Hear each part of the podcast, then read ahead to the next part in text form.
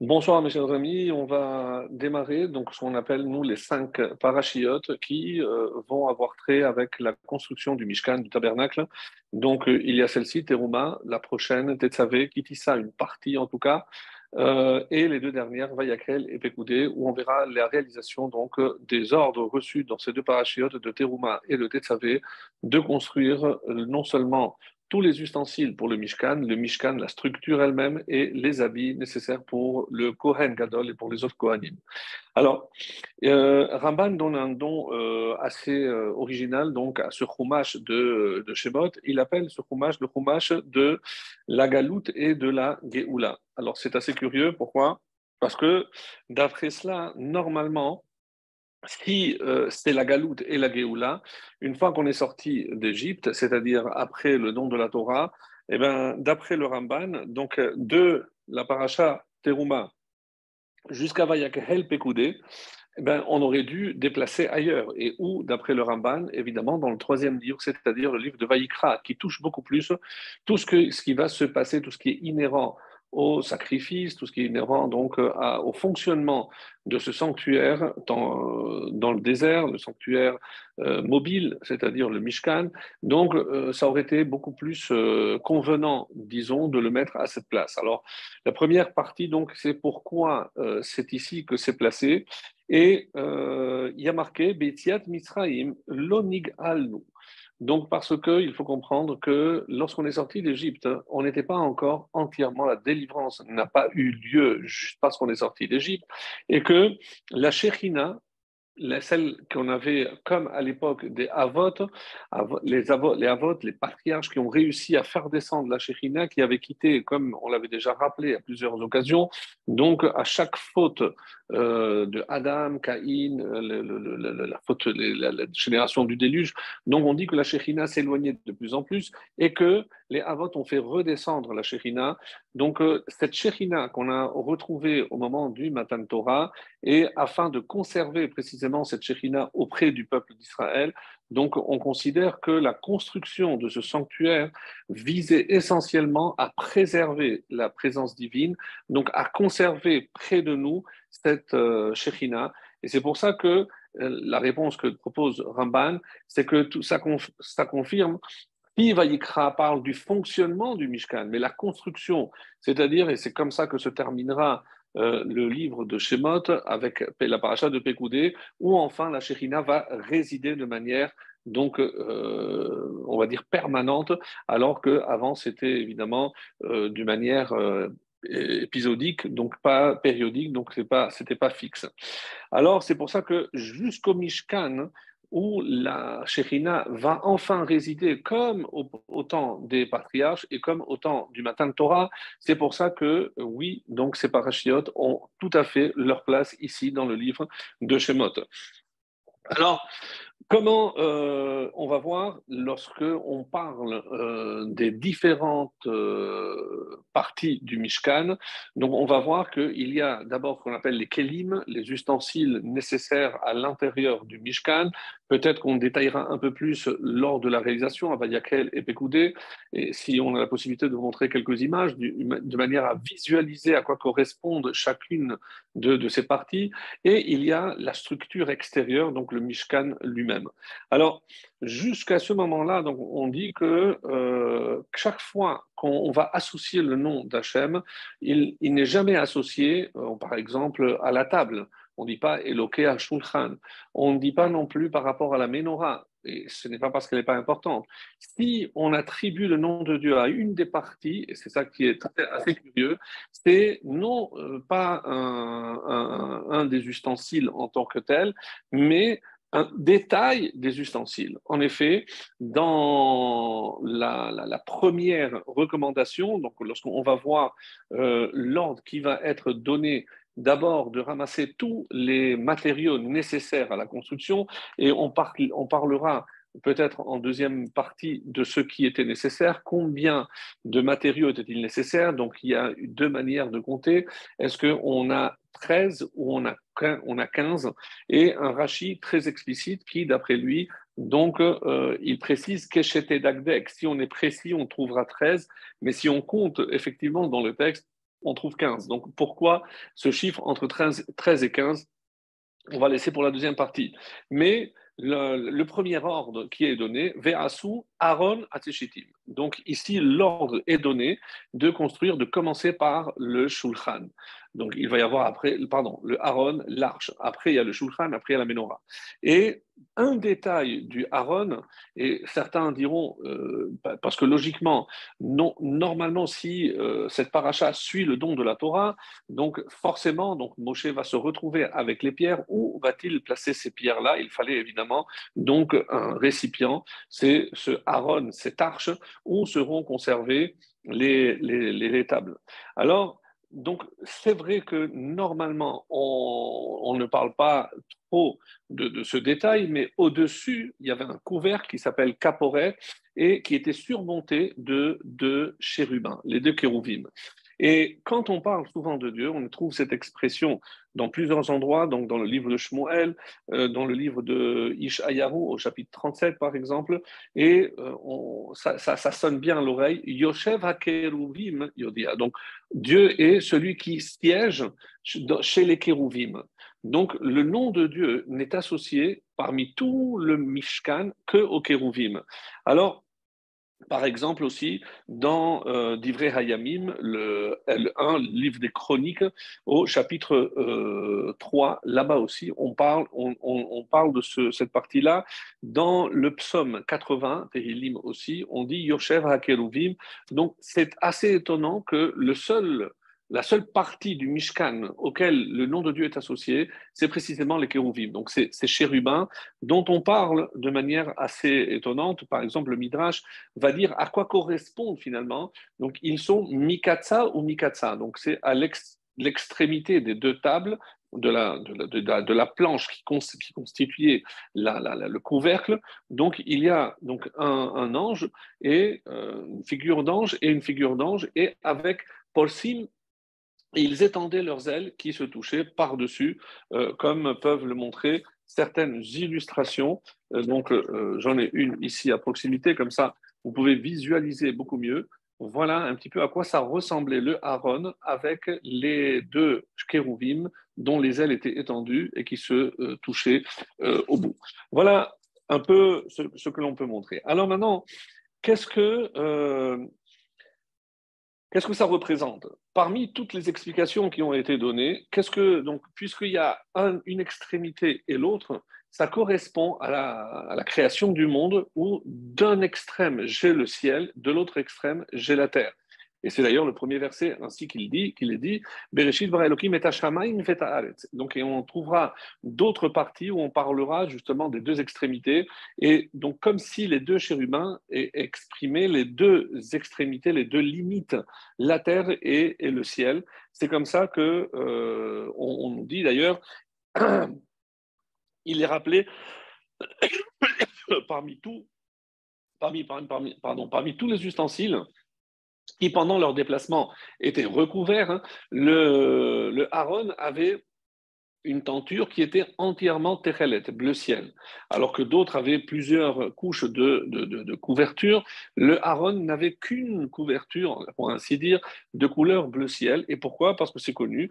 Le bleu ciel, ça rappelle la mer, la mer rappelle le ciel, le ciel rappelle le Kisei Hakavod. Donc on passe du bas de la, mer après le ciel et le Kisei Hakavod, donc comme pour faire le lien entre la terre et le ciel, c'est comme ça que je dis. Mais où on trouve le, le pour la première fois, c'est évidemment, la première fois, c'est dans la première paracha, dans Bereshit, le chapitre 3, le verset 24, où on dit que là-bas, Dieu a placé des kérouvim, des kérouvim à l'entrée pour empêcher l'accès à l'arbre de vie.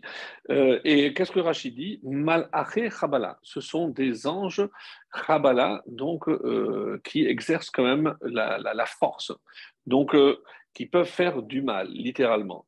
Alors, Nosé, alors, c'est pour ça que, d'après certains des Chachamim, euh, c'est un thème, quand on parle des Kérouvim, qui dépasse, bien entendu, la logique humaine.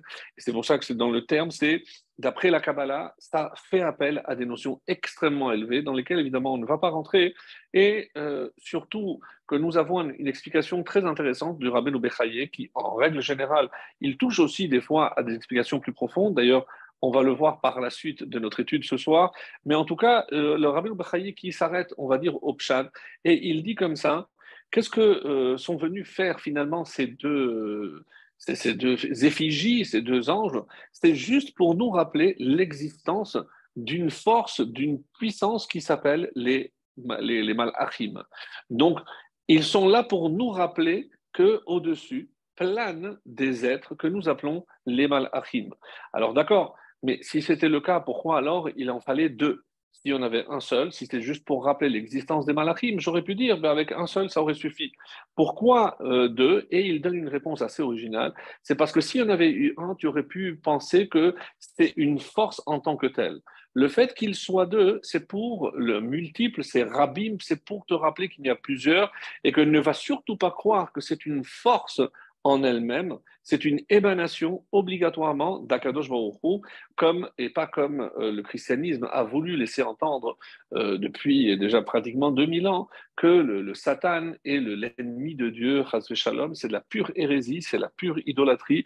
D'imaginer, ça contredit En Milevado, il n'y a aucune autre force qui est associée ou opposée à Kadosh Baruch Le seul, en, sorte, en, quelque sorte, qui peut s'opposer à, à Dieu, c'est l'homme, mais par son libre arbitre et pas parce qu'il a la même puissance que le Créateur, puisqu'il n'est qu'une créature.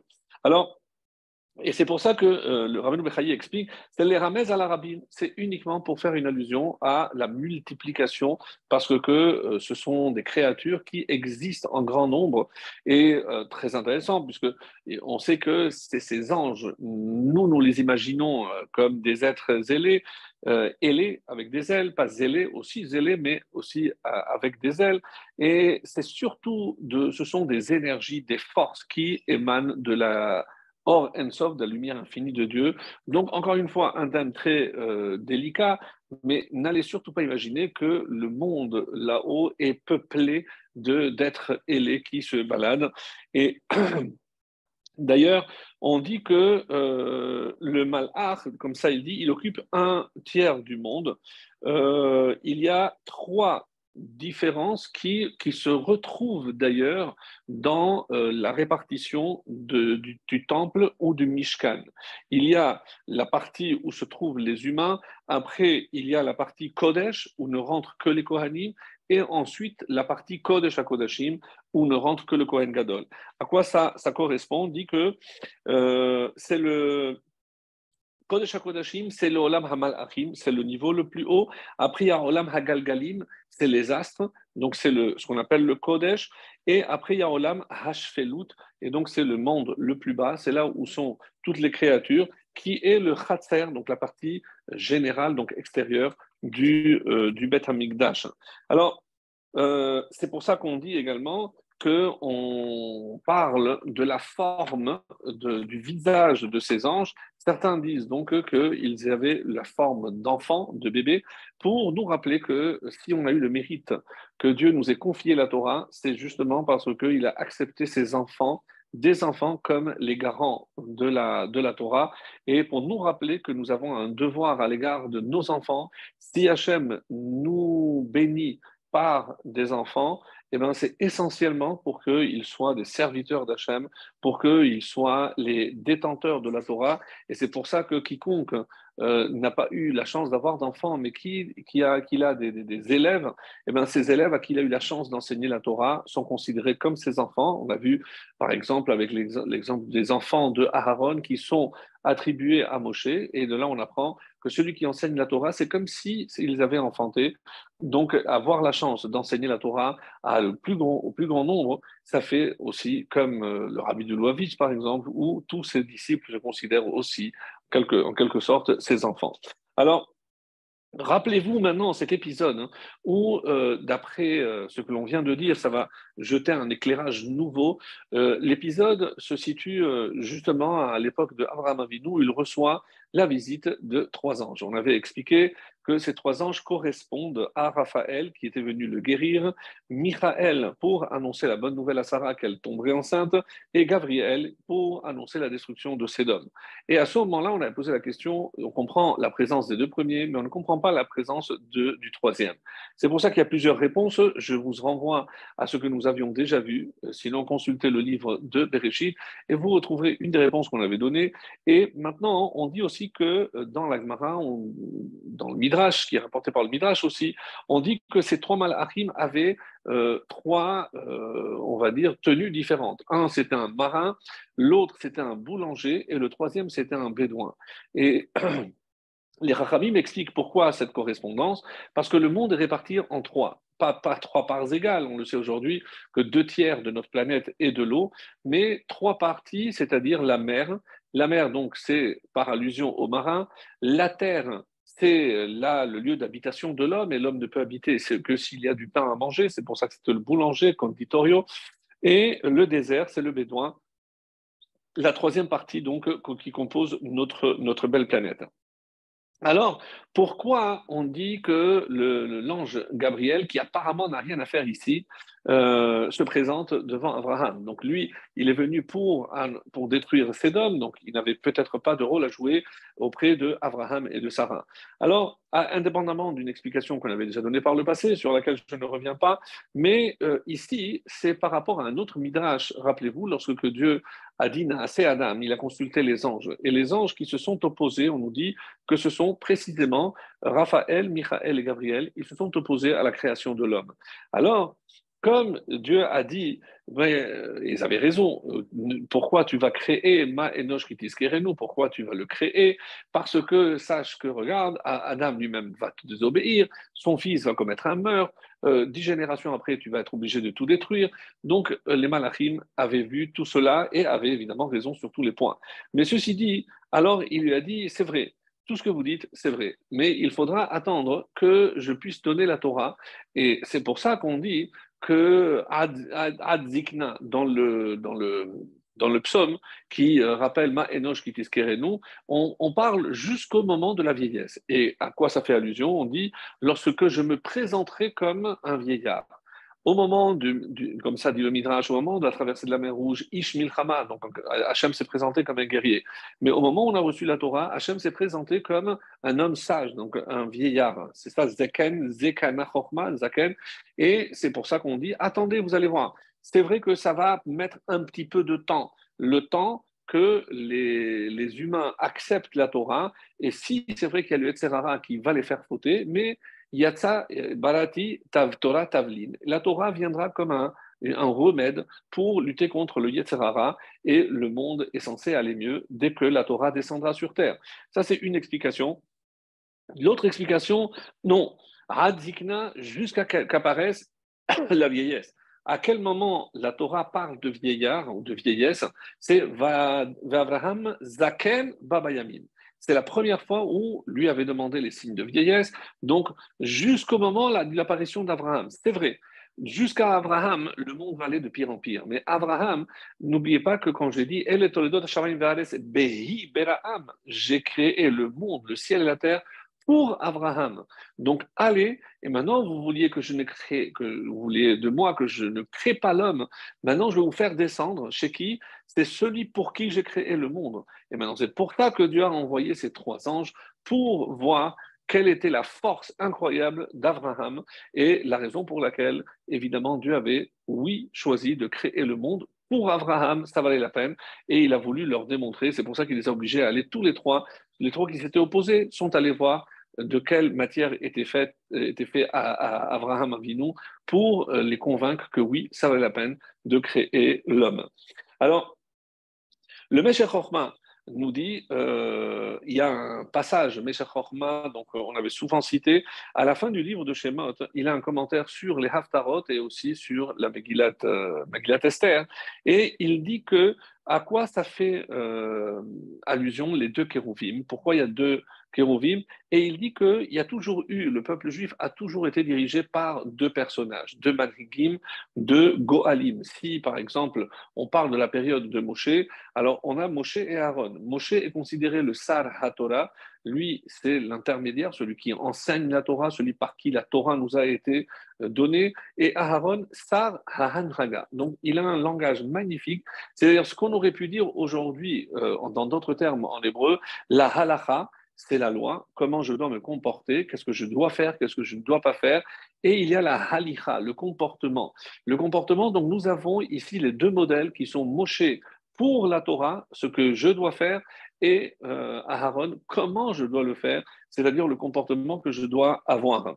Et comme ça il dit, et de la même façon qu'il y a ici-bas deux manhigim, deux dirigeants, il y a également keneged shne malachim, et pardon, ça correspond aussi au malachim. Et c'est comme ça que le Meshach nous donne des noms assez étonnants. On dit aussi qu'il y a, comme il y a le Sar Torah, Sar Torah, donc c'est généralement un titre qu'on donne à un très très grand de la Torah, le Maran, le, le, Kanievski, donc euh, qui, est appelé Sar Torah, le prince de la Torah. Donc, et dans le ciel, il y a aussi le Malach Torah qui s'appelle Sandalpon. Comme ça, c'est rapporté dans le traité de Chagiga en page 13b, euh, Yud Gimel Amudbet. Et le Malach Hanaga s'appelle Memem Tav Resh Vav Nun, un nom qu'on ne prononce pas, Memata et euh, R-O-N, pour euh, le, nom de, ce, de, ce, de, cet ange-là. Alors, Rabbeinu Mechaye nous dit pourquoi Hachem nous a ordonné de faire deux kérouvim et pourquoi euh, il y a le terme shenaïm, shenaïm kérouvim. Généralement, on dit shené kérouvim. Pourquoi shenaïm? Souvent le terme de shenaïm, parce qu'il dit shenaïm, c'est shonim. Chez Naïm, chaque fois que, euh, généralement, donc on avait dit qu'il y a un chiffre qui en plus, on dit pour nous dire qu'ils étaient égaux. Mais quand on dit chez Naïm et pas chez comme ça explique le Rabbeinu Bechaye, et c'est que euh, c'est deux. Chez Naïm, c'est du mot shonim qui sont différents.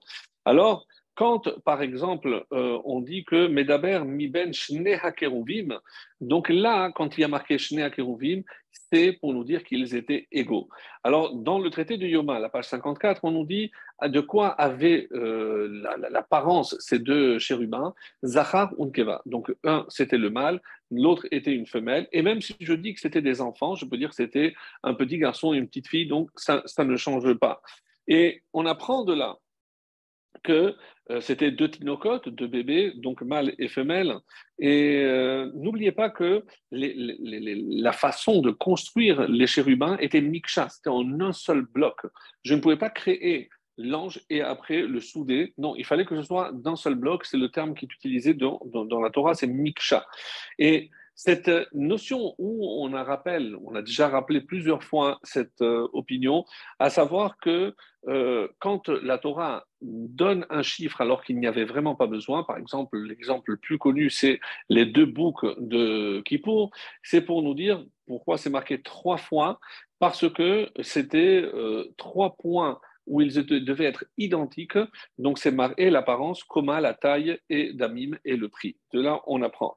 Et donc, c'est pour ça que quand on parle des dix commandements, il y avait deux tables, deux, euh, tables, les louchot, et il y avait Ben Adam la Makom et Ben Adam la Chavero.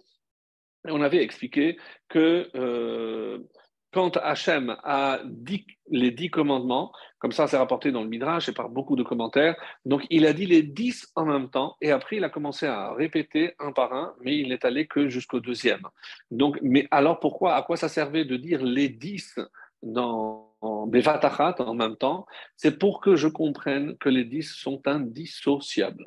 Donc, ce n'est pas pour faire un jeu de mots avec 10, mais c'est indissociable. Je ne peux pas séparer, rappelez-vous, euh, le midrash qu'on avait raconté la semaine dernière, que lorsque Moshe s'apprêtait, c'est surtout la paracha de Kitissa, il s'apprêtait à jeter les tables, les Ékénim l'ont freiné. Qu'est-ce qu'ils voulaient faire? Au moins sauver une des tables. Je dis, si tu penses qu'ils ont été coupables parce qu'ils ont fait la, faute du vaudor et que c'est de l'idolâtrie, alors ils, ont contrevenu au premier et deuxième commandement, Loye euh, à Anochi, je suis éternel, tu n'auras pas d'autre Dieu. Donc, que, tu veuilles casser la première table, on comprend, mais pas la deuxième. Je dis, non, c'est vous qui n'avez pas compris. Elles sont indissociables.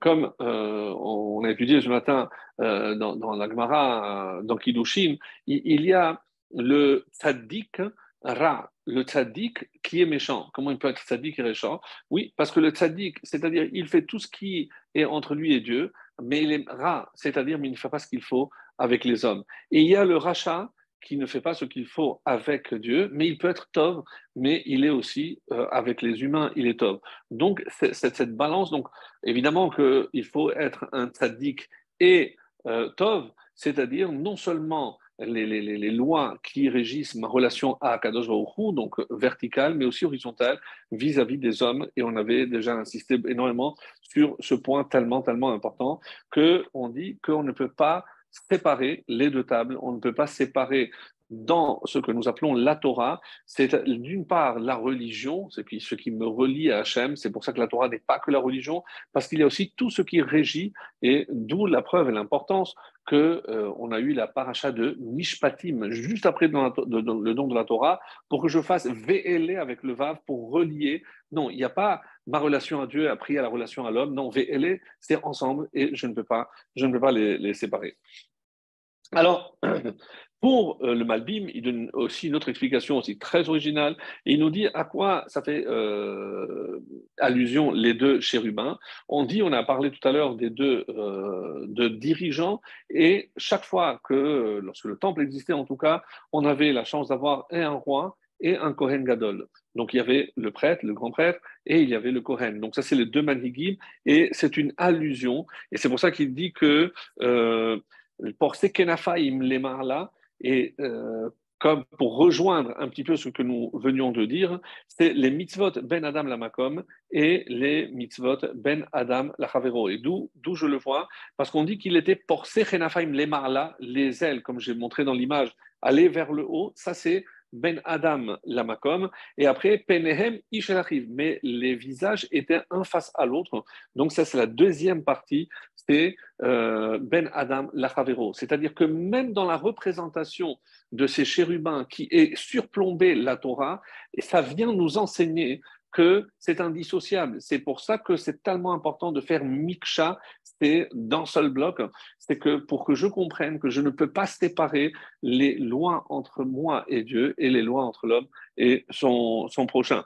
Et c'est pour ça, puisque comme nous venons de le, vivre avec le premier jour déjà de Rosh Chodesh, et ce soir nous sommes le premier Adam, Nifnas Ada Marbim Besimcha. Donc, si on a le temps, on dira un petit mot sur cette joie extraordinaire. D'où, nous vient cette joie? En tout cas, une petite allusion à Purim pour faire un petit pont déjà avec ce que nous venons de dire, c'est que toutes les fêtes que nous avons dans le calendrier, généralement, sont euh, célébrées par des mitzvot entre l'homme et Dieu. Sonner le chauffard, manger de la matzah. Donc, ça, ça ne touche pas ma relation à l'autre. La seule fête qui fait exception, c'est la fête de Purim. Ou, et c'est pour ça qu'on dit, une des raisons pour lesquelles euh, le Yassouf Mizaram, c'est une fête qui ne disparaîtra jamais de votre descendance, donc même après le Mashiach, c'est parce que sur les quatre mitzvot essentiels de ce jour-là, il y a deux entre l'homme et Dieu et deux entre l'homme et son prochain. Donc, deux entre l'homme et Dieu, c'est la Megillah, la lecture de la Megillah qui est associée au Hallel, une louange à Dieu, et le Mishté. Le Mishté, c'est une façon de remercier aussi Hachem parce qu'il a sauvé notre corps. Donc, on nourrit, on, fait boire notre corps pour le soulager de ce, ce risque d'extermination qu'on a vécu à Purim. Et deux entre l'homme et son prochain, Matanot Laevionim et Mishloach Manot Ishlerehu. Donc, envoyer des cadeaux les uns aux autres et penser aussi à faire des cadeaux aux pauvres. Donc, c'est ce qui fait euh, de cette fête quelque chose de très original et très, très particulier que l'on ne retrouve pas dans les autres fêtes où euh, l'essentiel, comme je l'ai dit, touche les, euh, les mitzvot entre l'homme et Akadosh Baruch Alors, D'autre part, on avait déjà vu cette notion aussi très très belle. Pourquoi on dit qu'à Purim, il y a eu aussi une Kabbalat Torah. Donc on a vu que lorsque Hachem a voulu faire accepter la Torah au peuple juif, Kafa Aleem le Midrash se basant sur le Betartitar, ils étaient sous littéralement la montagne. Qu'est-ce que ça veut dire? Dieu avait, par l'intermédiaire de Moshe, avait interdit l'accès à la montagne. Donc comment ils se sont rapprochés? C'est une, allusion, une, un machal, pour dire qu'il avait pris la montagne et il l'avait renversée comme une casserole sur eux pour leur exiger, pour les obliger en quelque sorte à recevoir la, Torah. Et s'il est vrai qu'on parle ici d'une kefia, euh, on, les a obligés en quelque sorte à recevoir la Torah, donc comment après imaginer que, euh, voilà, euh, il faudra attendre le moment où il n'y aura pas justement cette, cette kefia euh, cette euh, obligation, cette contrainte de recevoir la Torah, euh, on le verra, on verra, on le verra par la suite. et donc, au moment de Purim, on a reçu la Torah par amour. Et on dit à quoi ça fait allusion. Et c'est pour ça que c'est une image euh, euh, très très belle. C'est euh, la différence entre Yaakov et la relation entre Yaakov et Rachel et Yaakov et Léa. Donc sans rentrer dans les détails, on dit que Léa c'est Alma de Itkassia, c'est le monde voilé, alors que Rachel est le monde voilé, dévoilé. Donc on avait déjà touché cette notion-là. Et on dit que à Purim, c'est pour ça qu'il y a Purim et Hanouka. Donc, euh, une fête correspond à Rachel et l'autre à Esther. Donc, euh, Yaakov et Rachel. Pourquoi? Parce que euh, Léa, on l'a obligé à se marier. Donc, la fête, au moment où on a reçu la Torah, comme pourquoi on n'a pas reçu Be'ahava? Parce que au départ, il est clair que Yaakov n'aimait pas Léa. Ils lui ont imposé, mais il fallait, parce que sans cela, imaginez, donc on n'aurait pas eu toutes les tribus qui sont issues de, de, de Léa. Et bien de la même façon, Yaakov et Rachel, Rachel donc c'est plus Purim, vous avez compris, donc Hanouka, c'est voilé, les miracles sont voilés, ça se passe à l'intérieur, et à donc c'est Rachel, et là, parce que c'est un amour euh, sans contrainte, c'est euh, à ce moment-là qu'on compare donc justement ce don de la Torah à, cela. Donc Hanouka, c'est Léa, et on dit, rappelez-vous, on avait, euh, on avait parlé de ça, c'est que le Sfatemet nous dit qu'on ne peut pas imposer quelque chose des Chachamim si on ne trouve pas une base dans la Torah.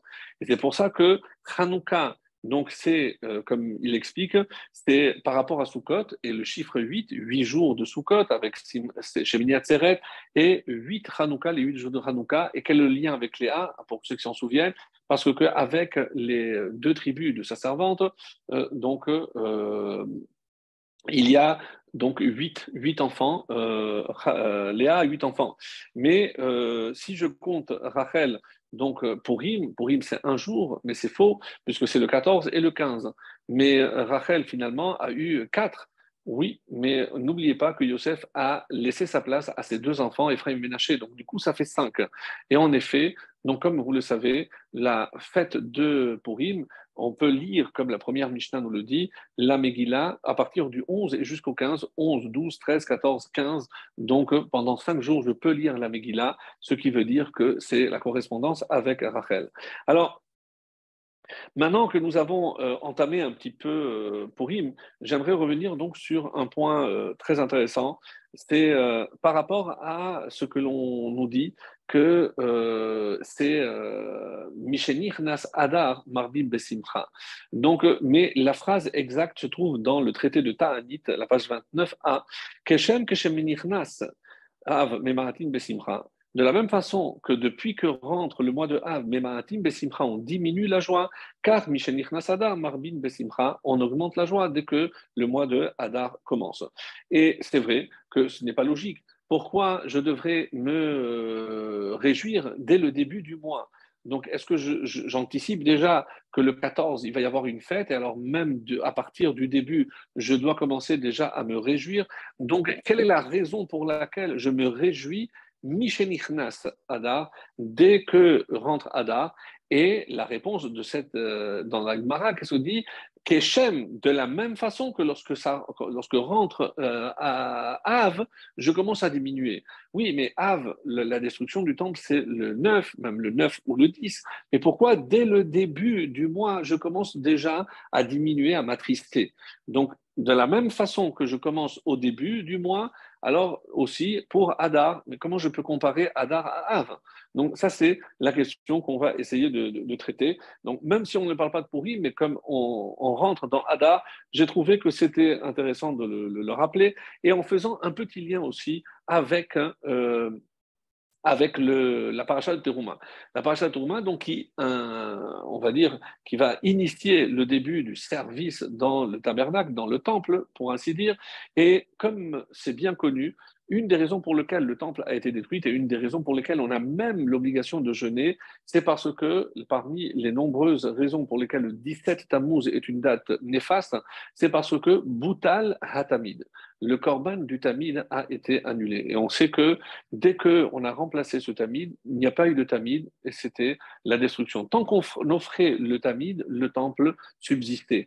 Qu'est-ce que c'est ce Tamid Donc c'est ces deux agneaux, un le matin et un l'après-midi, Ben Arbaïm.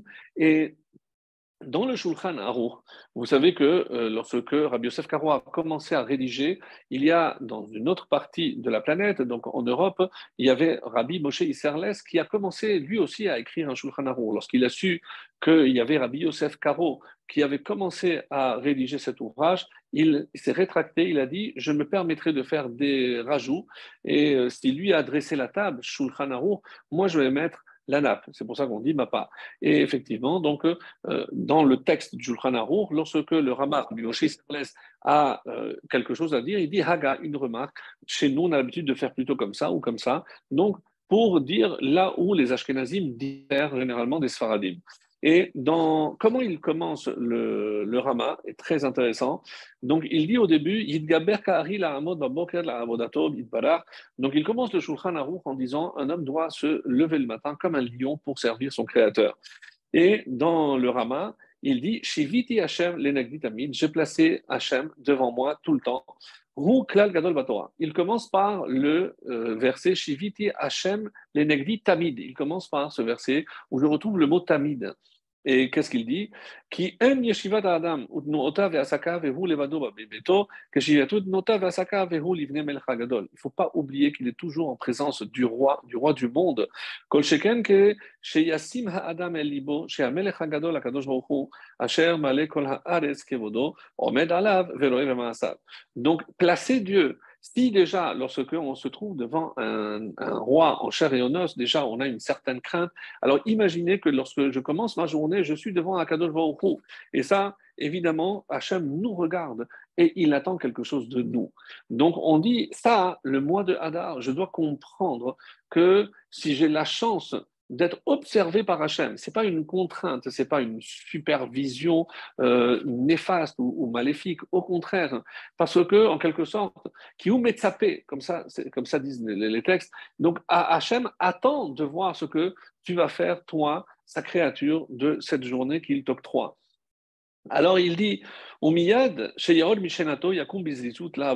c'est pour ça que dès qu'il se lève le matin, il doit penser une chose, c'est déjà se mettre au service de son créateur. Et comment il termine le Shulchan Aruch, le Rama? Et il dit, donc Shulchan Aruch, le Siman 697, euh, le euh, premier alinéa. Yom Vav Rishon, donc il a parlé déjà de Purim, donc le 14 et le 15 Adar. Mais qu'est-ce qui se passe lorsqu'il y a Adar 1 et Adar 2 On sait que la fête de Purim est repoussée à Adar 2. Et qu'est-ce qu'on doit maintenant? Est-ce qu'on doit marquer euh, Adar 1 le, le, 14 et le 15 Et il dit, donc le 14 et le 15 de Adar 1, qu'on appelle nous Purim Katan ou Shoshan Purim Katan, donc il n'y a pas de supplication, et il rajoute, ça c'est ce que Shulchan Aruch, et rajoute le Rama, il y en a qui pensent qu'il faut multiplier la joie et la nourriture. Mais on n'a pas la coutume de le faire. Mikol Makom. Par contre, en revanche, il dit-il, Comme il y en a qui pensent qu'il faut, alors c'est bien qu'ils prennent un peu plus, qu'ils mangent un peu mieux que d'habitude. Et il termine Vetov lev mishte tamid. Et Vetov lev, si je veux faire du bien à mon cœur, ou celui qui est généreux, on peut traduire de façons différentes, mishte tamid. Hein. donc il a toujours une raison de se réjouir de faire un festin, littéralement. Donc, et c'est ce, verset par lequel il termine, Vetovlev Mishte donc Tamid toujours. Donc, qu'est-ce qu'il a fait le Rama? De manière très subtile Il a commencé le Shulchan Aruch par le Tamid et il a terminé par le Tamid. Donc, pour nous rappeler les deux Temidin, et c'est une allusion au Beth où on pouvait offrir les deux euh, sacrifices perpétuels que nous n'avons plus. Alors, le, rabbi, dans l'écouté Sichot, il essaye d'analyser cela. Il dit Pourquoi il a parlé comme ça dans cet ordre-là? Il commence par Shivit Yashem, j'ai placé Dieu devant moi, et au début du Shulchan et Tov Lev Mishtet Amin, et la fin, il termine par la joie. Alors il aurait dû inverser. Pourquoi il faut passer d'abord par tout le Shulchan avant d'arriver à la fin? Donc on sait très bien que s'il est vrai qu'il n'y a pas une mitzvah d'être dans la joie, mais il faut être dans la joie pour faire les mitzvot. Donc ça c'est la différence.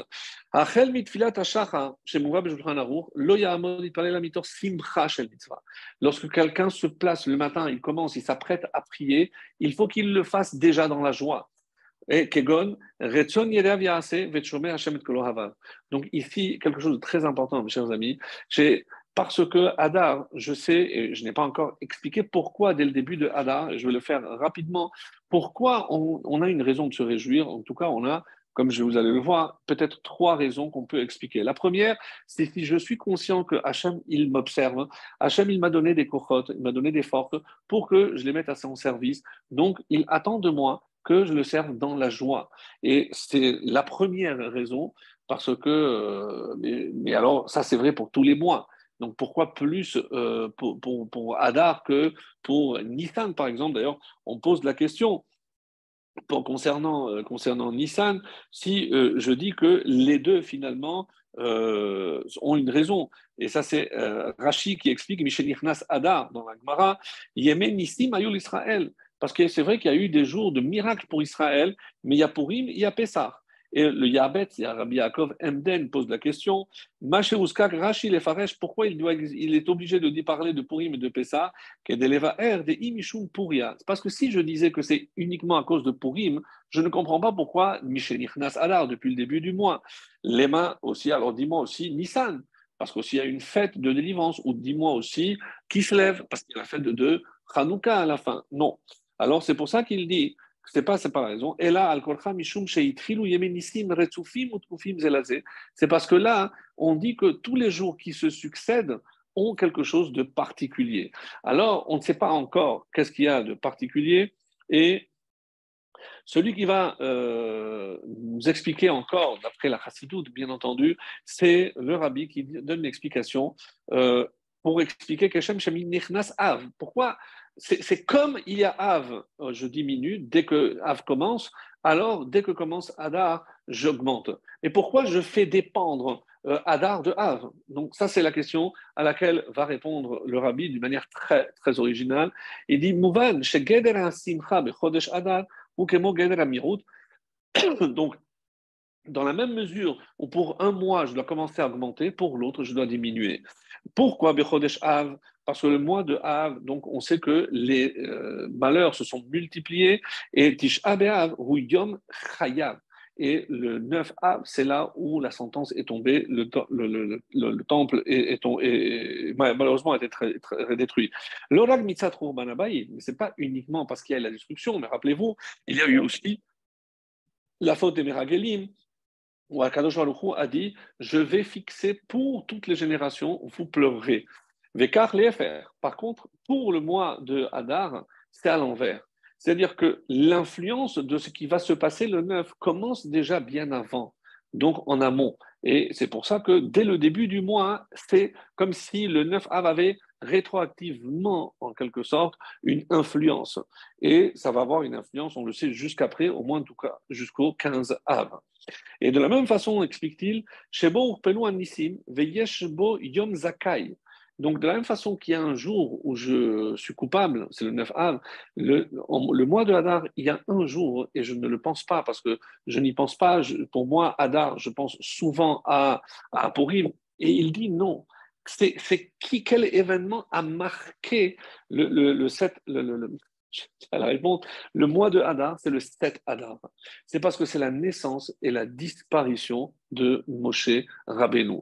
Donc, comme le 7 est marqué par l'arrivée de Moshe Rabbeinu, on dit que sept jours avant déjà une influence.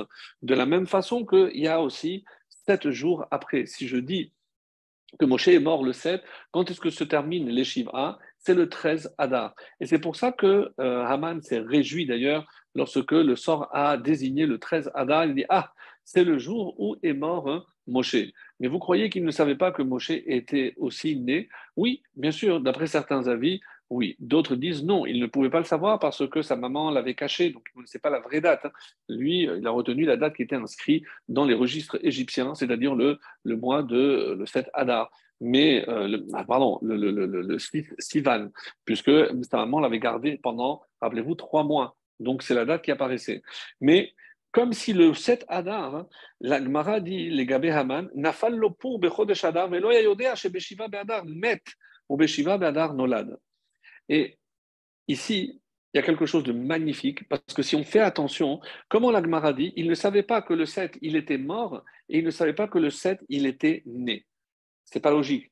Qu'est-ce qu'il aurait dû dire? Dans l'ordre Il ne savait pas qu'il était né et, il savait qu'il était mort. Donc d'abord, on naît avant de mourir, en principe. Écoutez bien, mes chers amis, parce que ça, c'est pas souvent qu'on entend. D'après cette explication extraordinaire du Rabbi Lubavitch, il nous dit pourquoi le décret, pour quel mérite extraordinaire le décret qui est tombé le 13 a été annulé par le mérite du 7. Et si le 7 a une influence après, 7 jours après, il y a aussi une influence 7 jours avant. Maintenant, je commence. Je sais que Michel Nirnas Adar. D'ailleurs, dans la halakha, on dit si quelqu'un va voyager, entreprendre un voyage, et il n'est pas sûr de trouver une Megillah, alors il peut lire la Megillah à partir de Rosh Chodesh. Ah, mais quel rapport entre Rosh Chodesh et le 14 ou le 15 Oui, d'après ce qu'on vient d'expliquer, parce que ce n'est pas l'influence de Purim, mes amis, qui joue sur le début du mois. Non, c'est le 7 qui se trouve exactement entre le 1 et le 14. Donc c'est l'influence de la naissance et de la mort de Moshe. Mais on n'a pas répondu à la question, mais comment, pourquoi le texte dit-il qu'il ne savait pas qu'il savait qu'il était mort, mais il ne savait pas qu'il était né? On aurait dû inverser. Et comme ça, c'est rapporté. Velo haya met ou be'adar nolad. Il ne savait pas qu'il était né aussi. Rachidi, shetechaper à la mita. Donc, il a posé la question pourquoi c'est dans ce sens? Parce que la Leda, la naissance, a fait aussi une capara pour la mort. Et dans un ouvrage magnifique de Rabbi Yonatan Epeshutson, qui s'appelle Yarot Dvash, et euh, il explique Raman s'est réjoui, pourquoi? Parce que, comme il savait que Moshe était mort, en quelque sorte, il n'y avait plus de protection pour le peuple juif. mais il ne savait pas que le 7, il était mort. Aval Techef Nolad. Mais ce qu'il ne savait pas, c'est que s'il est vrai qu'il est mort, mais il est né aussi. Qu'est-ce que, qu'est-ce que, qu'est-ce que le, le, le, le, Rabbi est en train de nous dire? C'est pas que le 7, il était né. Il naît à nouveau. Écoutez bien ce terme. תכף נולד משה כי זרח השמש וכולי, ותמיד לישראל עזר ומגן. Mais vous croyez que parce que Moshe a disparu physiquement, que la protection qu'il exerçait sur son peuple et sur la terre d'Israël a disparu, Chaz shalom. Pourquoi on parle après la naissance, après avoir parlé de la mort Leorot qui moto nolad Moshe acher. Parce que même si je dis que les tzadikim, même après leur mort, ils sont appelés vivants, mais ici l'explication est beaucoup plus forte. C'est-à-dire que ce n'est pas parce que son enveloppe corporelle a quitté ce monde que son influence et sa protection a disparu. Non, il est mort, mais il est né. C'est-à-dire, c'est comme s'il était toujours là. C'est comme si tous les sept Adar Moshe renaissaient. Donc, c'est comme s'il revenait à la vie. Et il venait pour nous protéger. Et c'est cette protection-là pour laquelle donc on se réjouit depuis Rosh Chodesh Adar. Donc, ce n'est pas lié à Purim. C'est pour ça que je voulais vraiment apporter ce texte qui est, euh, trouve magnifique pour que l'on comprenne, et d'où on déduit qu'il était mort le 7 Adar. Donc l'Agmara fait le calcul, parce qu'on sait qu'on est rentré en terre d'Israël le 10 Nissan, on a été resté les 30 jours pour le deuil de Moshe, donc en, reculant, on, sait qu'il est mort le 7 Adar, et c'est pour ça qu'on déduit aussi qu'il est, est, né aussi le 7 Adar. Donc, premièrement, on a dit, pourquoi on doit se réjouir? Parce que Dieu, ce mois où il y a une influence particulière euh, bienfaisante de la part de Moshe Rabbeinu, on doit trouver la force de faire ce qu'on a à faire. Et c'est pour ça que la joie, c'est quoi? C'est la satisfaction de faire ce qu'on attend de nous. Et c'est ce que Hachem aussi attend de nous. Ça, c'est une première raison. La deuxième raison, c'est à cause de l'influence que Moshe a depuis le début du mois, et ça jusqu'au 13. Et la troisième, parce que quelque part, Moshe se réincarne à chaque génération peut-être pas lui, mais pour Purim, c'est évidemment, il était présent à travers Mordechai. À travers chaque génération, il y a l'esprit de Moshe qui plane et qui est là pour protéger le peuple juif. Voilà pour ce qui était un petit peu de Michel Nassada. Et on arrive à la deuxième partie de mon développement et qui sera aussi notre, notre conclusion des Hashem. Donc, une partie euh, j'ai trouvé vraiment très intéressante parce que, euh, regardez, je vous lis, euh, maintenant je reviens au début de la, de la paracha, après avoir fait le lien avec un peu Purim, un peu le début du mois de Hadar. Et maintenant, on va rentrer dans un petit un détail de la paracha. Alors, lorsque je prends le début de la paracha, que je vous lis très rapidement en français, parle aux enfants d'Israël et fait prendre par les, trésoriers les matériaux que le peuple offrira pour le tabernacle de leurs biens personnels comme un prélèvement pour moi. Donc, qu'est-ce que tu dois dire à ces trésoriers qui sont censés récupérer? Vous prendrez pour moi le prélèvement de tout homme porté par son cœur à faire un don. Donc, il n'y a pas de coercition, il n'y a pas d'obligation. Il faut qu'il il soit vraiment, il ait vraiment envie de le faire. Les matériaux suivants donc, constituent le prélèvement que vous prendrez de or, argent, cuivre, euh, laine qui est teinte en turquoise, euh, en pourpre et en écarlate, étoffe de lin, euh, poils de chèvre, peau de bélier teinte en rouge, les peaux de tachash, un animal aux teintes un peu multicolores qu'ils trouveront d'ailleurs ici dans le désert, comme c'est marqué, le bois d'acacia, l'huile d'olive, pour l'allumage de la menorah et les aromates pour l'huile d'onction utilisée pour oindre le tabernacle lors de l'inauguration et pour l'offrande d'encens. Et on termine par des pierres d'onyx et des pierres milouïm pour enchasser. Et donc des pierres d'onyx pour l'éphod et les pierres à enchasser, c'était pour le pectoral. Et on termine et ils me feront un sanctuaire. Donc voici donc, je vous ai cité en français les différents matériaux. Rachi, donc, euh, Tikpo et Aromati, vous allez voir qu'il y a trois fois, comme c'est rapporté, rapporté dans Megillah 29b, il rapporte ici, euh, pourquoi il y a trois fois le mot Terumot, Bekal la pour faire les Adanim, les socles, bon, ça c'est. Et il termine en disant, Shelosha Asar Devarim Ha'amurim Bainyan. Il y a ici 13 articles, 13 matériaux, 13 objets. Kullam Hutzrehu Limlechet HaMishkan Et tout ce qui était nécessaire et pour la construction du Mishkan et pour la confection des habits. Mais lorsque tu seras pointilleux, précis, Qu'est-ce que Rachi essaie de nous dire en rajoutant que j'étais dagdek? Parce que si je suis mes dagdek précisément, et si je compte un par un, je ne trouve pas 13 comme il dit, mais 15. Ah, alors, comme nous avons aussi des commentaires sur Rachi, voici ce que l'on peut dire. Donc, non, il n'y a pas 15, mais 13, avec exactitude. Rabbeinu Bechaye, il nous dit, donc il y a ceux qui sont d'avis comme Rachid, il y a vraiment 13 articles, 13 matériaux, et euh, d'autres, on va voir, non, euh, ils ne sont pas tellement d'accord, ils sont plutôt pour le chiffre 15. Donc, quelle est la différence et que représente chacun de ces deux chiffres? Vous allez voir. Rabbeinu Bechaye, donc dans l'introduction du livre de Vaïkra, le Lévitique, dont on parle des corbanotes, il euh, recense un petit peu tous les types de corbanotes, d'offrandes qu'on pouvait offrir à Dieu. Et qu'est-ce qu'on trouve?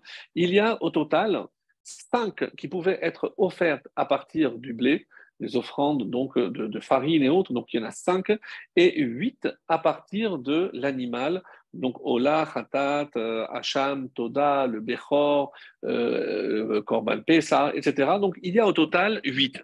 8 et 5, c'est 13. Donc, 13 korbanot. Et il dit, Rabbi Bechaye, à quoi, pourquoi, à quoi ça correspond ce 13 Keneged, Shalosh, Esre, Midot, Shel Rachamim. Comme les 13 donc, mesures de Rachamim. Quelles sont les 13 mesures de Rachamim? Il faudra attendre la paracha de Kitissa, où Hachem, pour se faire pardonner, euh, demande au peuple, chaque fois qu'on euh, dit les 13 articles de Midat Rachamim, Hachem, Hachem, Kel, Rachum, Vechanoun, Elechapayim, Velachesed, Vevenus, Alchesed, Velafim. Donc, il y a 13 midot de Rachamim, 13 mesures de Rachamim. Rashi explique, et ça c'est sa, thèse, c'est que la paracha de Terouma et de Tetzavé ne sont pas à leur place. Et c'est pour ça qu'il ne manquera pas de préciser dans Kitissa que la, la fameuse règle En Mokdam ou il n'y a pas d'ordre chronologique dans la Torah. C'est pour ça que normalement, Teruma et Tetzavé auraient dû être allés après Kitissa. Pourquoi? Parce que d'après la thèse de Rashi, la, la, construction du Mishkan vient pour expier la faute du Vaudor. Et la faute du Vaudor, c'est dans Kitissa. Donc il faut mettre Kitissa d'abord et après, Teruma et Tetzavé, lors de construire le tabernacle pour expier la faute du, du, du, la faute du Vaudor, et Vayakel et Pekoudé, c'est la réalisation et la construction elle-même. Donc, c'est comme ça, donc on aurait dû avoir Mishpatim, donc Itro, Mishpatim, Kitissa, Teruma, Tetzavé, euh, Vayakel et Pekoudé. Et pour faire une capara. Et d'où il s'inspire donc du euh, Midrash Tanhuma, qui dit effectivement, quand est-ce qu'on a reçu l'ordre de construire le, tabernacle On dit que c'est à Kippour. Et Kippour, parce qu'une fois que Dieu avait dit Salah Tikit Varecha, il nous a remis les deuxièmes tables, il a pardonné la faute, et maintenant, donc, vous allez construire le Mishkan pour expier entièrement cette faute. Donc, ça rentre très bien d'après ce Midrash, et c'est la, version, donc la thèse de Rashi, qui s'oppose à celle de Ramban, Nachmanide, qui dit non, pas du tout. Les parachiotes sont ici Kessidran, c'est exactement dans cet ordre. Mais si je dis que c'est dans cet ordre, donc je ne peux pas, je ne peux plus dire que la construction du Mishkan vient pour expier la faute du Vaudor parce qu'elle n'a pas encore eu lieu. Donc finalement, ça n'a rien à voir. Donc il n'est pas du tout lié. Alors, qu'est-ce qu'il va dire le Ramban? Quand il était monté au Sinaï, là-bas, il a reçu aussi, parmi tous les commandements, il a reçu aussi l'ordre. Je dis voilà, je vais te donner maintenant, je vais te remettre des tables, et sache que je te demande de faire assez Aaron, tu vas faire euh, une arche pour les mettre, et à côté de cette arche, tu vas faire aussi une menorah, après tu vas faire la structure, et ça s'appelle le Mishkan. Donc, pas du tout lié à euh, la faute du Vaudor, d'après Ramban. Et Ramban, sur qui il se base? Tana Debe Eliyahu, qui nous dit qu'au moment où le peuple juif a répondu Naase ve Nishma, donc Hachem il a dit eh ben, un peuple qui est capable de s'engager, je vais lui demander de me donner de, bon cœur ce qu'il faudra pour construire une demeure ici-bas sans aucun lien avec la faute du Vaudor, d'après Ramban, se basant sur Tana de sachez que, euh, sans, lire les textes, etc., mais d'après les références, d'après le Zohar, euh, et sur la paracha de Vayakel, et d'après le Zohar aussi sur la paracha de Pintras, il ressort que, mais et kol ish, il explique que c'est pour inclure au début le Erevrav, ça veut dire que c'était avant la faute que Dieu avait demandé. Et quand il va euh, exécuter, il ne voudra pas d'Aber el Ben Israël, mais pas au Evrav, parce que comme ils se sont mêlés de la faute du Vaudor, donc maintenant ils sont exclus. Mais au début, ils avaient été inclus. Ça veut dire que l'ordre de faire le Mishkan avait été reçu avant même la faute du Vaudor. Donc ça va d'après le Zohar, Tana de Beliarou et le Ramban, et pas comme euh, Rashi.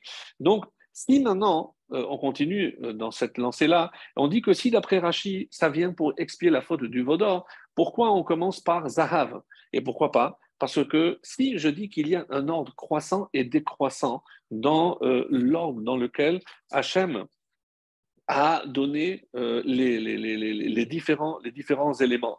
Alors, vous, vous voyez parfaitement, alors que... je n'avais pas parlé de ça. Ouais. Donc, on voit parfaitement que, par exemple, Zahav, on commence par l'or, mais on va, terminer, on va terminer par les pierres d'onyx, et donc c'est beaucoup plus euh, coûteux, et ça a beaucoup plus de valeur. Donc, si je dis qu'il y a un ordre croissant ou un ordre décroissant, c'est pas respecté. Je commence par l'or, par quelque chose de, euh, de, grande valeur, et je termine par les pierres précieuses aussi qui ont de la grande valeur. Et pourquoi j'ai pas fait un ordre euh, normal? Alors, pour ceux qui s'en souviennent, on avait parlé de cela en disant que euh, Zahav, c'est les initiales de Zehanoten Bari, celui qui donne, parce qu'il y a trois façons de donner aussi pour Hachem ou pour toutes ces causes, que ce soit pour les institutions, pour maintenir la Torah en aidant des avrechim, des gens qui se consacrent à étudier la Torah et avec lesquels évidemment on partage ce mérite. Zehanoten Bari, quand je suis en bonne santé, c'est là où je donne. Je n'ai pas besoin d'un signe. Kesheyesh Sakana, alors on dit en rigolant Poter. P, c'est il ouvre. Il ouvre la main que lorsque, que, Shalom, euh, il y a un, danger, un, proche est malade. Alors, ça, c'est Kesef, c'est un peu moins. Et Nechochet, c'est encore moins. Netinat Cholé euh, chez Omer Titnou. C'est quelqu'un qui ne peut même plus donner parce qu'il est malade. Il demande aux autres de donner pour, euh, pour lui parce qu'il est dans la capacité de donner. Donc, ça, Shalom, le Gaon de Vigne a donné notre explication aussi très belle. C'est que finalement, je retrouve dans ces lettres tout ce qui me rattache à la Torah et à travers aussi les jours où j'ai un lien particulier avec la Torah. Donc, Zahav, c'est Zdaïn, c'est 7, euh, He, c'est le 5, et Bet, c'est le 2. C'est, si je pense que c'est le jour de la semaine, c'est le septième jour de la semaine, le cinquième et le deuxième, c'est les jours où je lis la Torah. Donc, euh, c'est là où j'ai le lien parfait parce que c'est là où je, je suis en communication avec Dieu, avec la Torah. Après, j'ai euh, Kesef, Kaf, c'est Kippour.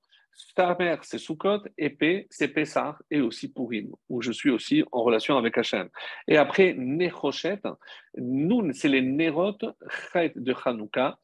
Chet, c'est aussi Chodesh, c'est le premier mois, comme aujourd'hui. Sin, c'est Shavuot, mais c'est aussi Simchat Torah. Et Tav, c'est les Ta'aniot, c'est les jeunes, ou aussi d'une autre façon, mais je suis aussi en communication avec Hachem. Je lui donne quelque chose, je lui donne ma graisse, je lui donne mon, essence pour me faire pardonner et pour faire tes choix. Donc, c'est une manière de Gaon Vina très, très, très originale. Alors, on dit par exemple que euh, pourquoi euh, on n'a pas choisi un ordre croissant ou décroissant, mais d'une manière claire Le Kliyakar donne une explication très très très belle, parce que si j'avais commencé par le plus bas jusqu'au plus euh, avec la plus grande valeur, j'aurais pu penser que ça n'a pas la même valeur, que c'est mieux si je peux donner plus. Mais qu'est-ce que Hachem voulait? Voilà, je commence par quelque chose qui a de la valeur et quelque chose qui a aussi de la valeur à la fin. Et au milieu, pour moi, tout est pareil. Qu'est-ce qui est l'essentiel? C'est pas ce que vous donnez, mais comment vous le donnez. C'est le cœur avec lequel vous donnez. C'est comme ça qu'il dit. Et comme on avait déjà expliqué, par rapport au 13 et au 15, donc c'est ce que je, la partie que je voulais expliquer. Donc en tout cas, est-ce qu'il y a 13 ou 15 Le char sur la Torah dit que comment j'arrive à 13 d'après Rashi ici on a 15 Il dit parce que il faut enlever Shemen Lamaor, l'huile pour euh, allumer, et aussi les, euh, comme on avait expliqué, les, euh, les aromates pour l'huile d'onction, parce que ça ça fait pas partie, il a dit, pour le Mishkan et pour les habits. Ça, ça ne fait pas partie, donc j'enlève deux il en reste effectivement 13. Le Réhem, non. Donc, qu'est-ce qu'il va dire, lui? Non, il faut enlever, parce qu'il y a marqué Techelet, Argaman et Tolachani, mais c'est trois couleurs. Mais c'est quoi l'essentiel? C'est la laine. Donc, je remplace trois par un, qui est la laine, et peu importe la couleur, parce que la couleur, ce n'est pas un matériau, et c'est Rabbi et Mizrahi, et c'est magnifique parce que là, je retombe, je retombe aussi sur 13. Donc, 15 moins 3, c'est 12, mais je rajoute la laine, et ça fait, ça fait 13. Le Maharal nous dit que je dois enlever les pierres pourquoi? Parce qu'il y a marqué celui qui, euh, a, euh, qui est porté par son cœur. C'est-à-dire que j'ai la possibilité de donner. Mais on sait très bien que les pierres, personne n'avait la possibilité de donner. Pourquoi? Parce qu'elles sont venues directement du ciel et ce sont les Nessiim, les princes, qui les ont récupérées. Donc tout le monde ne pouvait pas donner. Donc ça ne fait pas partie de ce que l'homme pouvait donner en général. Donc j'enlève ces deux, il ne reste que, que 15. Donc tout, tout est expliqué et c'est magnifique comme on, vient de voir. Alors le Midrash Tanchuma nous dit Betiad Matzraim. Pourquoi je vous demande 13 choses? Parce que quand je vous ai fait sortir d'Égypte, je vous ai fait 13 cadeaux. qui sont rapportés dans le Midrash et que je retrouve dans euh, le prophète Yereskel, mais comme c'est un peu long, c'est euh, le chiffre 13. Rabbeinu Bechaye finalement dit 15. Lui, il n'est pas d'accord. Rabbeinu Bechaye dit non, non, non, y a marqué 15, donc je maintiens 15 et pas 13 comme Rashi. Alors, euh, le Kliyakar nous dit d'une manière très belle que qu'est-ce que c'est finalement, d'où je vais expliquer maintenant le, chiffre 15. Le chiffre 15, il va dire, c'est que mais comme à Chibour, l'endroit où je vais rejoindre le Olam Hazé et le Olam Haba, on sait très bien, rappelez-vous, comme avant d'arriver au Rabbeinu Bechaye, le Kliyakar explique que le Mishkan, c'est là où Dieu s'unissait avec son peuple. Donc, Roche, la tête, c'est Hachem. Et le gouffre, le corps, c'est le, le, peuple juif. Et par quoi on est uni? Par le cou. Et on dit que le temple est comparé au cou. Donc, et ça, c'est, à dire que le 15, c'est quelque part le, chiffre de l'union. Et comment? Et c'est ce qu'il va expliquer. On dit que dans le traité de Menachot, page 29, il est dit que Dieu a créé deux mondes, selon le verset Ki beka Hashem tsur olamin. Parce qu'avec K, Dieu a créé les mondes. Il a créé le monde d'ici et le monde d'en haut. Quelle lettre correspond à quel monde? Nous savons qu'il y a marqué, Behi Beraam, dit Behe Beraam. Le ciel et la terre, donc ce monde-ci, il l'a créé avec la lettre He. Donc je dis que le monde d'en haut, le monde d'en haut est créé par la lettre Yud et ce monde-ci par la lettre He. Et donc quand je dis 15, Yud Ke, c'est l'union du monde d'en haut et du monde d'en bas. Et qu'est-ce qui représente le chibour, le point de jonction entre le ciel et la terre? C'est le Beth Donc c'est normal que pour créer un espace où le monde en haut va s'unir au monde d'en bas, eh ben, je passe par le chiffre 15 qui est le chiffre de l'union. Soit dit en passant, c'est aussi le yud dans ish et le he dans isha. Le mariage, c'est la jonction entre le yud et le he parce que Dieu a donné une lettre à lui à chacun des deux. On dit également que le Mishkan, le Migdash, le Beth Migdash construit par Shlomo Ameler, si je compte, depuis Adam à Abraham Abino, il y a 15 générations. Donc 15, c'est le moment où on a uni le haut et le bas. Encore, je retrouve le, chiffre 15. Il, fut un temps où on se mariait que les 15 premiers jours d'un mois. Aujourd'hui, euh, ce n'est plus le cas, mais il y avait, euh, on trouve aussi la jonction entre le khatser et la partie où je monte, on, on sait très bien qu'il y avait 15 marches, donc c'est ce qui faisait l'union entre l'extérieur et l'intérieur, et c'est sur ces marches qu'il y avait les Lévi'im qui chantaient, Shir la Mahalot, donc le, chant, le chant euh, des cantiques, parce qu'il y avait des degrés, parce qu'il y avait 15 marches, là encore je trouve 15 marches. Et enfin, Birkat Kohanim, si je sais combien de mots il y a, il y avait Hashemish Melecha, 3, 5 et 7. Et qu'est-ce que combien je trouve Au total, 15. Parce que c'est le, lien. Pourquoi la, la dit que je ne dois pas voir les mains du Kohen Parce qu'on dit que c'est à travers les doigts du Kohen que la Shekhinah nous parvient et nous transmet. C'est pour ça qu'il couvre généralement avec le talit pour ne pas voir les mains. Et la bras qu'ils font, les Kadesh Samu Israël, Be'ahava, Ahava, c'est 13, B avec le bet, c'est 15. Donc, je retrouve encore le chiffre 15. Donc, 15, on, a trouvé une explication magnifique pour euh, ceux qui disent 15 et ceux qui ne disent pas 13. En tout cas, euh, voilà ce qu'on peut dire à partir de là. Et on va continuer. Vous allez voir, euh, pour la conclusion, quelque chose aussi de très beau. Alors, pourquoi, d'après Rachid, on commence par l'or? C'est très logique. Parce que si lui, il dit que c'est pour expier la faute de du veau d'or. Donc, puisque le veau était en or, donc vient l'or de, du Mishkan pour expier le veau de euh, l'or du veau. Et donc, ça, je comprends très bien. Pour Ramban, où il n'y a pas de, de, lien, alors on a, un problème. Alors, pourquoi on commencerait par l'or s'il n'est pas du tout lié à, euh, à au alors, le Midrash Talpiot, c'est un Midrash qui est écrit par Rabbi Eliyahu HaKohen mi Izmir, de Izmir de, Turquie.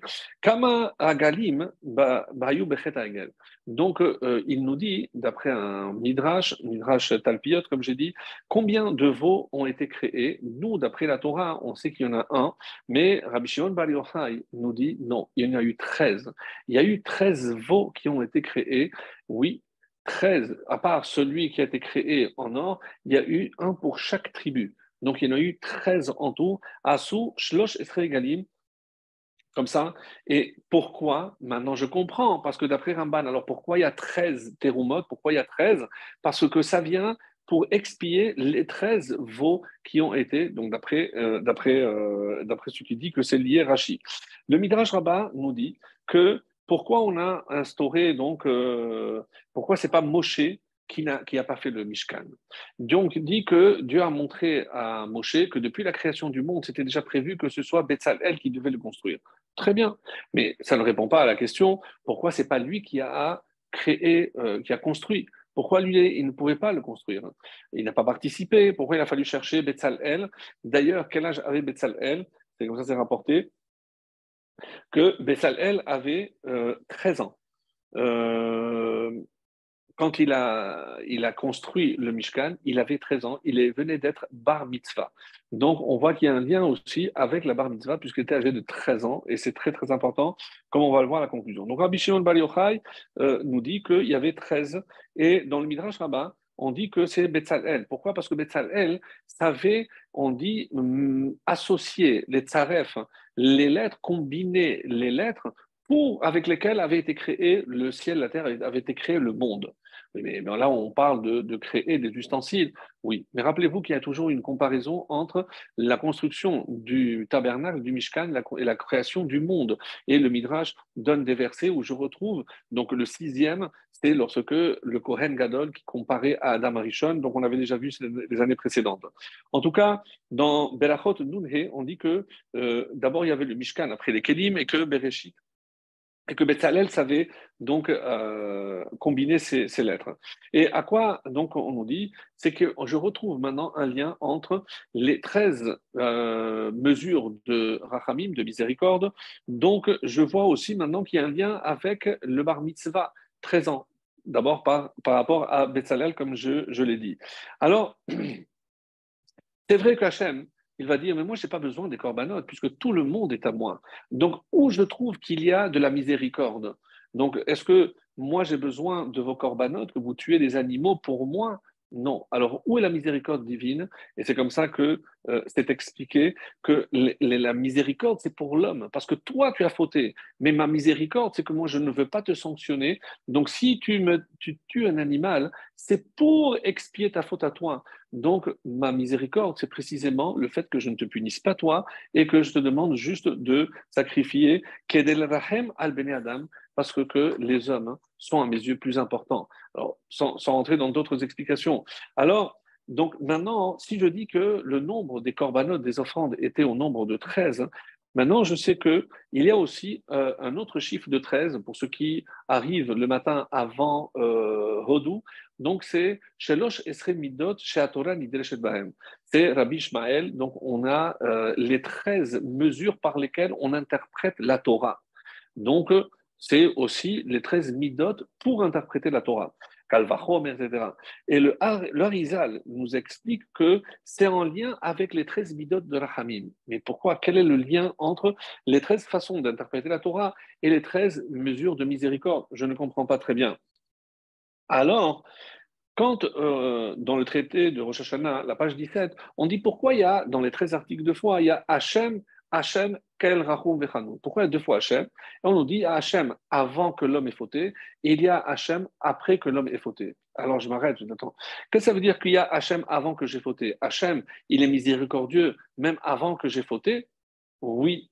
Parce que même si Hachem sait que tu vas fauter, Hachem, il te laisse en vie. Quelqu'un qui aurait eu envie de, de, trans, je sais pas, transgresser Shabbat, mais Dieu aurait pu lui envoyer, euh, allez-nous, un AVC, il ne transgresse pas le Shabbat. Non, Hachem, il est tellement miséricordieux qu'il te laisse ta santé, il te laisse ta force, il te laisse ton argent, même si tu vas mal l'utiliser. Mais qu'est-ce qu'il attend?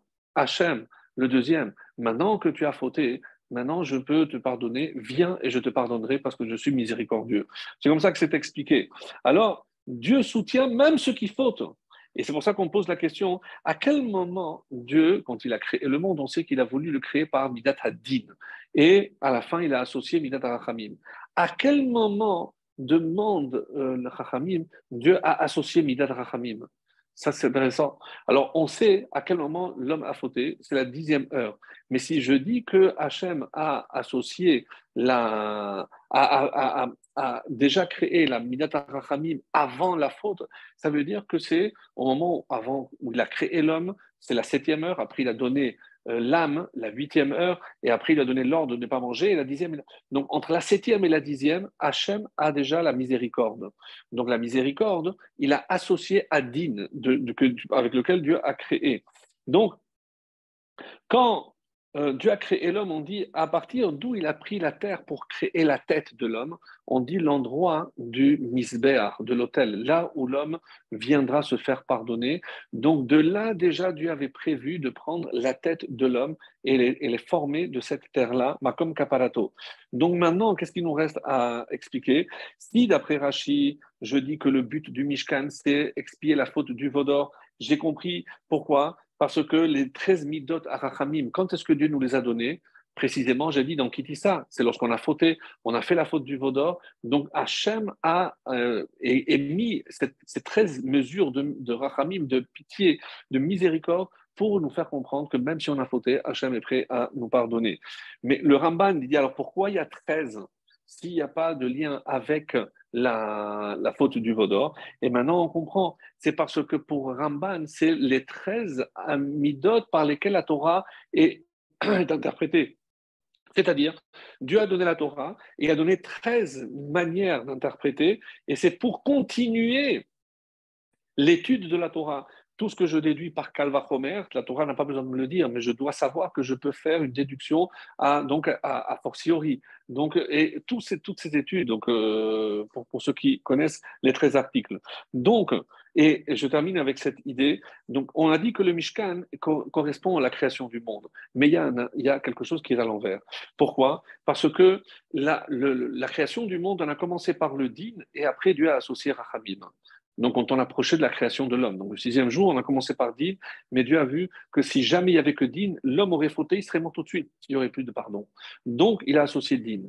Mais maintenant, puisque il y a le Mishkan, qui, qui il, s'il avait demandé à Moshe, Moshe c'est Yaakov Hadin et Tahar. Donc Moshe, c'est Midat Hadin. Donc, mais si Moshe avait donné, euh, avait créé le, le, le, le Mishkan, il n'aurait pas pu être un endroit de Rachamim pour pardonner. Donc, pourquoi? Parce que Moshe est trop digne. Donc, qu'est-ce qu'il a fait Hachem? Il a dû prendre quelqu'un qui est Midat Rachamim. Et qui euh, est cet homme-là Betzel, Kel. Kel, c'est Midat Rachamim. On dit que Betzel, c'est la tribu de Yehuda. C'est Yudke Vavke avec le Dalet. Donc, Yudke Vavke, dans le mot de Yehuda, c'est parce que lui, c'est Midat HaRachamim. Donc, pour créer le Mishkan, il fallait Midat HaRachamim. Et on a associé Midat Adin après, qui c'est Aholiav ben Achisamach maté Dan. Dan, c'est Din. Donc, d'abord Rachamim et après Din. Et donc, c'est pour ça que Moshe ne pouvait pas construire le Mishkan, parce que pour le Mishkan, il fallait qu'il soit Rachamim. Et c'est comme ça que on, explique que on, le voit par exemple lorsque Dieu a créé le monde. Qu'est-ce qui a marqué? On le dit tous les jours dans la Shira. Machon paralta Hashem yudke vavke. C'est pour le temple. Ah, donc paralta Hashem yudke vavke, c'est miséricorde. Mikedash adnut. Donc Hashem c'est midat ha din. Donc on voit que lorsqu'on parle du temple, comme le Mishkan, d'abord c'est Midata Rachamim et ensuite Midata Din, à l'inverse de lorsque Dieu a créé le monde, et c'est pour ça que Moshe ne pouvait pas créer le, monde. Et je termine avec, on a parlé de Purim, et c'est le, mot de la fin. Donc on dit que Achashverosh, il a fait un festin, et on nous dit, donc, quand on compte le nombre d'articles, de, matériaux qui sont décrits au début de la Megillah d'Esther, on trouve 13. Aïe, encore ce chiffre 13 Oui. Pourquoi? Parce que on dit qu'il y a deux raisons. Comment Arachverosh voulait éveiller l'accusation sur Israël? 13, rappelle-toi Hachem, c'est ce peuple qui a fait 13 veaux d'or. Et on a, il y en a qui disent non, parce que lui, il voulait, comme euh, Israël a fait un Mishkan, un sanctuaire avec 13 matériaux. Lui, il voulait utiliser 13 matériaux, mais pour faire un Mishkan pour la Toum'a. Et qu'est-ce qu'on a eu? Donc, ce 13 s'est transformé pour nous en un bon chiffre. Ce 13 qui devait être l'extermination. Donc, on a fait Teshuvah, on a reçu la Torah, et voilà, mes chers amis, c'est ce qu'on espère que ce mois apporte la joie à tout Israël en voyant pas le Mishkan, mais le Beth Amikdash le plus proche possible. Amen.